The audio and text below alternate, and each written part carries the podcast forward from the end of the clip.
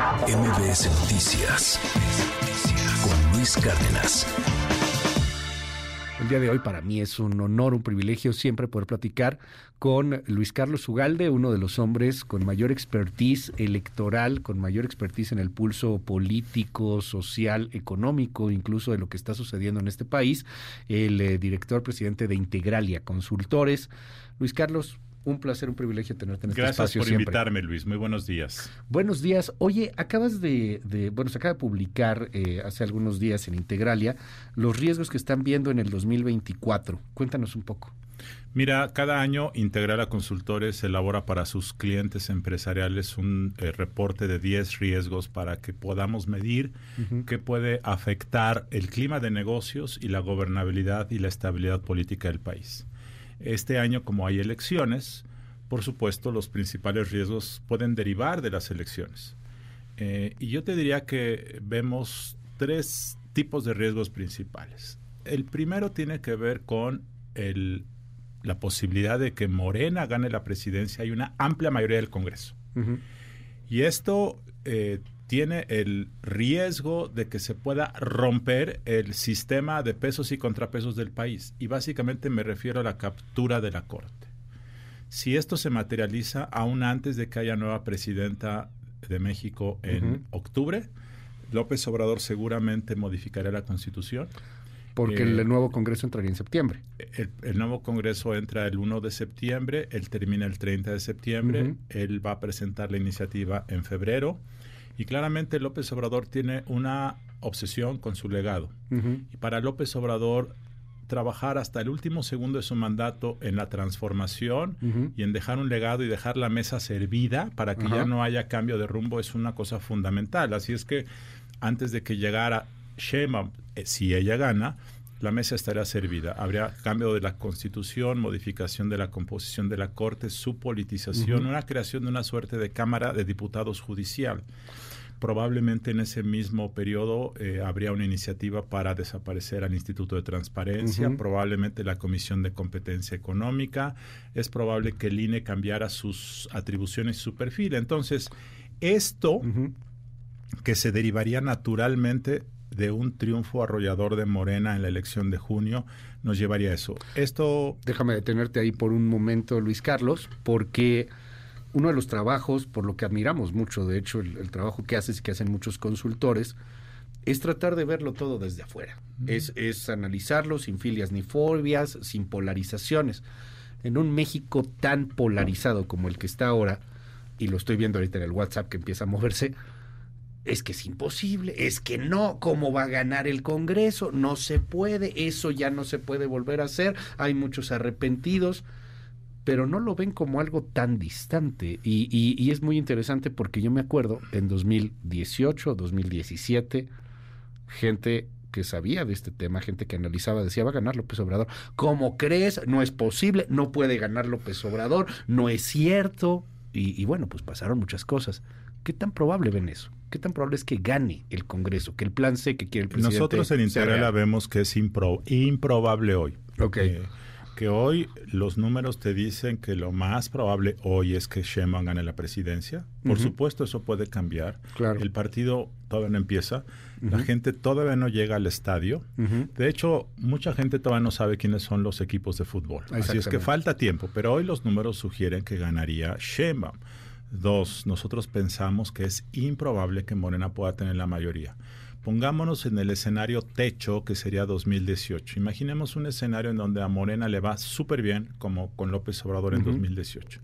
En ese año Morena fue capaz de construir una mayoría calificada de forma artificial, un poco tergiversando la ley.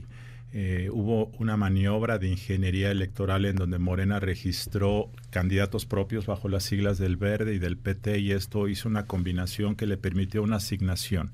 Y luego cooptó mediante transfugismo a diputados del Verde y otros partidos y así construyó una mayoría artificial.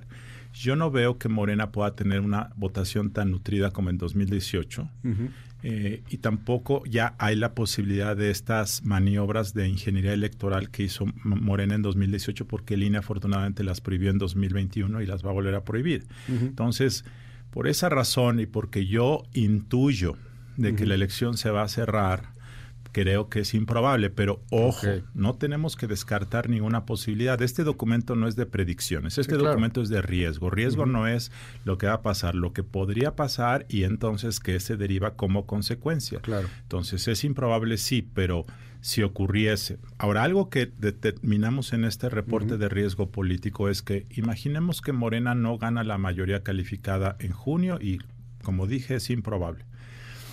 Si la oposición pierde la elección, digamos globalmente, va a ganar algunas gubernaturas, puede ganar la Ciudad de México, puede tener una votación importante en el Congreso. Pero si la votación en su conjunto la gana Morena, en algunos legisladores de oposición puede haber sentido de orfandad política. Y cuando hay orfandad, cuando dices, ¿y ahora qué hago en este bar? El bar de enfrente está más nutrido, hay más premios, hay más cerveza gratis. Es el caldo de cultivo para que el gobierno en turno copte y mediante una cooptación de legisladores huérfanos políticamente hablando pueda construir una mayoría que eventualmente se convierta en una supermayoría y pueda modificar la constitución. Entonces, aunado que hay mucha cerveza gratis en el bar de enfrente. Va a haber muchísima cerveza. Así es. Entonces, eso es un tema que yo sí veo como un riesgo, que la orfandad de la oposición, en caso de que perdiera, generara esta sensación de transfugismo y entonces ahí Morena pueda construir una mayoría que no le dieron las urnas. Ahora, dime, el riesgo que se ve del crimen organizado que plantean en, en el documento de Integralia, es, eh, es uno de los riesgos latentes que, que está, que está presente. Eh, lo estamos viendo, lo vimos ya en el 2021, una participación importante del crimen organizado, no solamente en el tema electoral, sino también aprovechándose de toda esta coyuntura y empezando a controlar pues distintas cuestiones, mercados inclusive, ya como lo que controlan en Guerrero, en, en, eh, en otras partes de la República, el precio del pollo, el precio de la carne, el precio de, del frijol, el precio del aguacate, etcétera, en Michoacán ¿Qué tanto juega este poder fáctico, el crimen organizado en 2024, Luis Carlos? Cada vez más, Luis, y yo te diría que este es en realidad el mayor riesgo para la sobrevivencia del Estado Democrático Nacional. Y no estoy queriendo usar palabras rimbombantes, ni estoy queriendo hacer alegorías, ni estoy queriendo este, magnificar. Estoy diciendo, y lo repito textualmente, el crimen organizado es el mayor riesgo para la sobrevivencia del Estado democrático. Esto ya va más allá de partidos, de quién es presidente, esto es una cosa más estructural y más importante. Cuando en un territorio nacional el crimen controla política y económicamente hablando cada vez más regiones, eh, pues estamos ya a merced de lo que digan estos señores y señoras. Te voy a dar un ejemplo. Hace dos meses estuve en Michoacán y platiqué con una... Estaba en Morelia y a mí lo que me llamó la atención de Morelia, que es una ciudad muy bonita, es que está llena de restaurantes, centros comerciales, es una ciudad muy linda. Michoacán, a pesar de todo, es una entidad con prosperidad porque tiene mucha riqueza propia. Y entonces yo veía este mundo eh, eh, en Morelia y decía, pero pues yo lo que escucho es que Michoacán están, este, están en guerra civil entre productores de limón, de aguacate, el crimen organizado, matanzas, pero en Morelia todo funciona súper bien, o se ve así. Y entonces una, eh, le pregunté a una funcionaria electoral local de enorme experiencia, le dije, dime una cosa, del 100% de las casillas que se instalan en Michoacán en los últimos años, ¿qué porcentaje de esas casillas crees que están eh, influenciadas, controladas, dominadas por el crimen organizado? Es decir, ya sea que el candidato que se vote en esas casillas está vinculado al crimen, ya sea que el crimen controle esa región, ya sea que el crimen manda políticamente hablando. Me dijo, yo calculo que el 40% del territorio de Michoacán está bajo la influencia del crimen organizado. Cuando eso ocurre, Luis... 40%. 40%. Cuando eso ocurre en una entidad, estamos hablando de Michoacán, eh, cuando eh, ocurre ya la democracia se jodió. ¿Y qué quiere decir que influye? Que hoy, y esto me lo han dicho muchos candidatos eh, en los últimos años, si tú quieres ser candidato a presidente municipal en una zona del crimen organizado, tienes que ir a pedir permiso. Claro. y si te lo dan, pues compites. Pero ya que te lo dieron, se pueden arrepentir y te mandan decir que te bajes. Si no te bajas, te matan. Eh, y luego eh, te pueden fondear o te pueden bloquear, pueden movilizar el voto a tu favor o inhibir el voto. Eh, y luego ya que ganaste, pues claramente ellos mandan. En ocasiones tienes que pagarles derecho de piso como presidente municipal. En ocasiones estás obligado a comprarle los materiales de construcción. En algunas regiones del país el crimen organizado regula la venta de cerveza, la venta de refrescos, las fiestas populares, los cigarros. Entonces, no eh, el fenómeno en donde medimos la, medimos la influencia del crimen organizado por el número de ejecuciones es un indicador eh, de hace mucho tiempo, ya no es relevante. Tampoco lo son las atrocidades, que sí lo son en un sentido, pero el sometimiento silencioso del país, de regiones del país por el crimen organizado es el fenómeno más grave para la sobrevivencia del Estado democrático. En todo este expertise eh, que tienes, Luis Carlos, ¿por qué estamos normalizándolo? Eh, a mí me llama la atención, lo comparo mucho a veces con, lo que pasó en Colombia, con Pablo Escobar, y veo una sociedad colombiana que se levantó que, bueno, pues hizo una, un proceso doloroso, lacerante, metieron a la cárcel a muchos políticos también, vino un cambio y, fue un cambio de, mucho tiempo, no estamos diciendo que hoy estén en jauja o que sea un paraíso, pero bueno, cambiaron muchas cosas a comparación de lo que era la Colombia del Pablo Escobar, hoy estamos viendo lo que pasa en Ecuador con, con Daniel Novoa, pero a mí me llama la atención que ya el, contar atrocidades no nos llama, el, el, hecho de que haya una nueva nota de fosas clandestinas no nos llama, si hay otra masacre que no supere a los 10, a los 12, ya no es una nota. ¿Por qué se está normalizando esto? ¿Por qué yo creo, somos sumisos? Yo creo que son dos razones. La primera es que la clase política en general eh, evade el problema porque es muy difícil resolverlo y para un gobierno populista es mejor dar becas que resolver el asunto de la seguridad. Eh, resolver el asunto de la seguridad te lleva 10 años, dar becas te lleva un año y te da votos mañana. Esa es una primera razón muy importante. Y la segunda es que nos hemos encapsulado.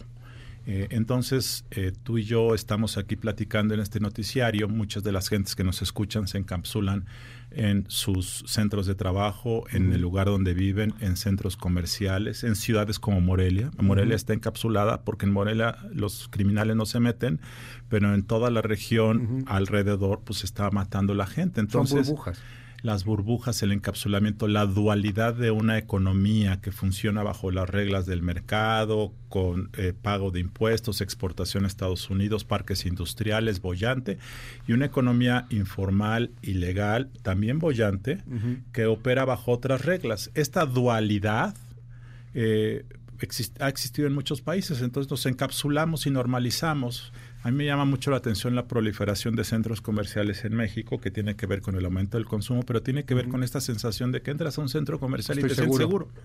La gente se siente segura. Entras a, un, a, una zona residencial, te sientes seguro. Y ahora ya puedes vivir en el centro comercial, ¿no? Desde hace mucho tiempo, esta, esta tendencia que hay de compra además para que bajes y está tu centro comercial, tu vida segura, no salgas de aquí. Entonces, estamos en México construyendo muros invisibles hay mucha gente que está viviendo en situaciones de sobrevivencia, amagados por el crimen organizado, viendo morir a sus hijos, masacres, y hay otro segmento de la economía en donde eh, la gente se la pasa muy bien. Y entonces normalizas, te vuelves indiferente y esto es, creo, lo que está pasando en el país. Pero esta gente que está viviendo el México roto, el México de las masacres, el México eh, de violencia extrema, tampoco tiene ni siquiera el derecho más básico, que es el del voto, por lo que nos estás diciendo. Los, los va a controlar el crimen organizado. Ese, ese México que entiendo es una gran parte del país, no sé si sea o no una mayoría, no tiene un voto de castigo a su disposición o sí. Es que también hay que decir que el crimen organizado tiene una base social legítima en donde muchas comunidades son beneficiadas por el crimen organizado. Es decir, donde pues reina el crimen organizado, muchas veces las comunidades son beneficiadas, el crimen las protege. Entonces tienen una admiración. Eh, la ascendencia eh, eh, de, modelo de vida de los sicarios en muchas zonas del país es el modelo a seguir. entonces yo te diría que esa es buena parte de la razón. Claro, las personas que sufren extorsión o que sufren masacres o que le matan a sus hijos, pues son las gentes que se quedan resentidas. Pero si tú pones en el fiel de la balanza, yo creo que hay más miles y cientos de miles de personas que sienten que el crimen organizado es la realidad y que en su comunidad ha traído eh, algunos beneficios que la gente que ha sufrido estas tragedias. Entonces esto es una combinación. Al final del día yo creo, yo creo que en esta elección presidencial el tema el tema nodal va a ser el tema de la inseguridad. Si Xochitl Galvez logra eh, generar la idea de urgencia de que no podemos normalizar la tragedia que estamos viviendo y la indiferencia en la que estamos convirtiendo este fenómeno, ella puede capturar mucho de este resentimiento acumulado que cada semana se acumula en el país. Ahora, de aquí viene también la estrategia de militarización, ¿no? O sea, lo que hemos estado viendo desde, pues desde la época de Calderón, este el asunto de sacar a los militares a las calles, que los militares nos protejan. Llevamos pues ya casi dos décadas con este asunto y no pasa absolutamente nada. Y no va a pasar absolutamente nada porque la única manera de, de construir paz, y este creo que es el tema, construir paz es mediante un sistema de corresponsabilidad de las Fuerzas Armadas, la Policía Nacional, las policías estatales, hoy los alcaldes y los gobernadores te dicen en persona, a ver, si yo tengo 10 pesos y aparte cada vez tiene menos dinero, ¿a qué se lo voy a dedicar? ¿A construir un poco de obra pública en la ciudad, en la entidad o a la seguridad? Si la seguridad es ya monopolizada por la Guardia Nacional, pues es claro que yo lo que debo hacer es usar mis pocos pesos que me quedan para cosas locales y entonces la mayor parte de ellos no se mete ya al tema de seguridad, como hace 10 o 15 años todavía ocurría. Entonces no va a mejorar la seguridad y hay otros dos problemas de la militarización. Uno tiene con el hecho de, la, de la pereza civil. La pereza civil significa que cuando tú te das cuenta de que es mejor que el ejército lo resuelva, porque ellos pueden construir un aeropuerto sin licitar y con mano dura, eh, pues entonces que los hagan los militares. Los militares además tienen un estilo que a López Obrador le encanta. Te dicen, sí, señor presidente. Y entonces nadie te dice, señor, este proyecto no tiene rentabilidad, hay estos obstáculos. No, sí, señor presidente. Y el tercero, que es preocupante, es que entonces esa pereza te lleva a la incapacidad gerencial de los civiles. Pues hay que echar la flojera porque ellos van a resolver todo. Y el tema de corrupción. La cantidad de dinero que están administrando y que están asignando sin revisión, sin auditorías, es, es enorme. Y por lo tanto, pues lo que está gestándose no, esto es obviamente sentido común, es un enorme problema de corrupción. ¿Esta pereza civil, Luis Carlos, se hereda en, un gobierno? O sea, ¿lo ven con una Claudia Sheinbaum que seguiría de esa manera, asignando absolutamente todo a los militares, haciendo las obras con los militares, eh, teniendo a, este, a, esta institución al, al servicio como lo ha tenido López Obrador? ¿Se hereda esa pereza civil? Yo creo que sí, en el caso de Sheinbaum, eh, si uno ve cómo manejó la Ciudad de México en materia de seguridad, puso un civil y eso habla bien de su visión de las cosas. Bueno, quería un civil como candidato, ¿no? Exacto. Pero te voy a decir dos cosas. Un civil muy militar, por cierto. El gran problema del nuevo gobierno es que va a llegar y va a tener poco dinero, muy poco dinero disponible. Dos, va a tener a los militares empoderados. Tres, este, en una circunstancia así, no tienes dinero para reorganizar el sistema de seguridad ni para capacitar a las policías. Y por otra parte, lo que vas a tener que tomar son las riendas políticas del país. En ese momento yo no creo que la nueva presidenta quiera modificar el statu quo y decir, no, tú no. Claro. Entonces, en ese contexto yo creo que va a haber un factor inercial que ojalá se vaya diluyendo gradualmente, pero de entrada su presencia va a ser muy poderosa. Vamos a hablar un poco del, del mundo, porque no, no somos eh, un, un, país que, que esté ajeno a lo que va a suceder en el planeta. Este año va a ser un año importante. Hay elecciones en más de la mitad del, planeta, nada más la elección de la India, con sus más de mil millones de habitantes. Eh, la, elección de Rusia, que bueno, pues no es una elección per se, ¿no? Este, lo que va a pasar en Venezuela, este, lo que estamos viendo también aquí en, América Latina, quién sabe qué vaya a suceder allá en, en Ucrania, si se queda o no se queda Zelensky, pero la que más nos importa, pues obviamente es también la elección estadounidense. Un Donald Trump que de acuerdo a las últimas encuestas, New York Times, CNN, que son además medios pro-demócratas. New York Times decía hace unos días en una editorial ya franca, abierta el lunes, eh, piensen si quieren a Donald Trump como presidente, no voten por Donald Trump, pero hoy vemos que es muy probable que se convierta en presidente.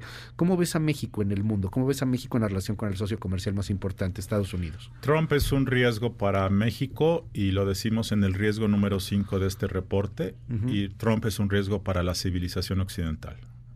Trump es el mayor riesgo de sobrevivencia de la democracia liberal eh, desde la Segunda Guerra Mundial. Esta es una realidad y tampoco estoy exagerando las palabras que digo, pero estoy muy preocupado como ciudadano del planeta y como ciudadano mexicano. En el caso de México en particular, eh, un Trump empoderado, un Trump sin restricciones, un Trump vengativo, como va a ser su segunda presidencia en caso de que gane y ojalá no ocurra, eh, puede someter a México a situaciones muy vergonzosas y humillantes en materia, por ejemplo, de sanciones comerciales. Recordemos que en 2019 amenazó a México con eh, imponer eh, aranceles y Marcelo Ebrard cedió a las presiones de, Trump, ahora puede hacerlo.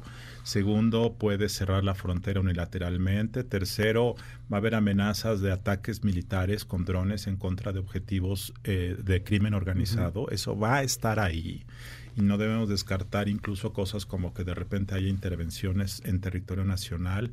Entonces, una presidencia de Trump es muy complicada. Esto que, eh, perdón que te interrumpa ahí, pero lo que señalaban eh, algunos que fueron llamados de manera frívola por muchos medios como los loquitos, el, el, del parche, Dan Crenshaw, una cosa por el estilo, que decían, no, ¿cómo crees que Estados Unidos va a meter intervenciones? ¿Cómo crees que Estados Unidos en algún momento meterá al ejército?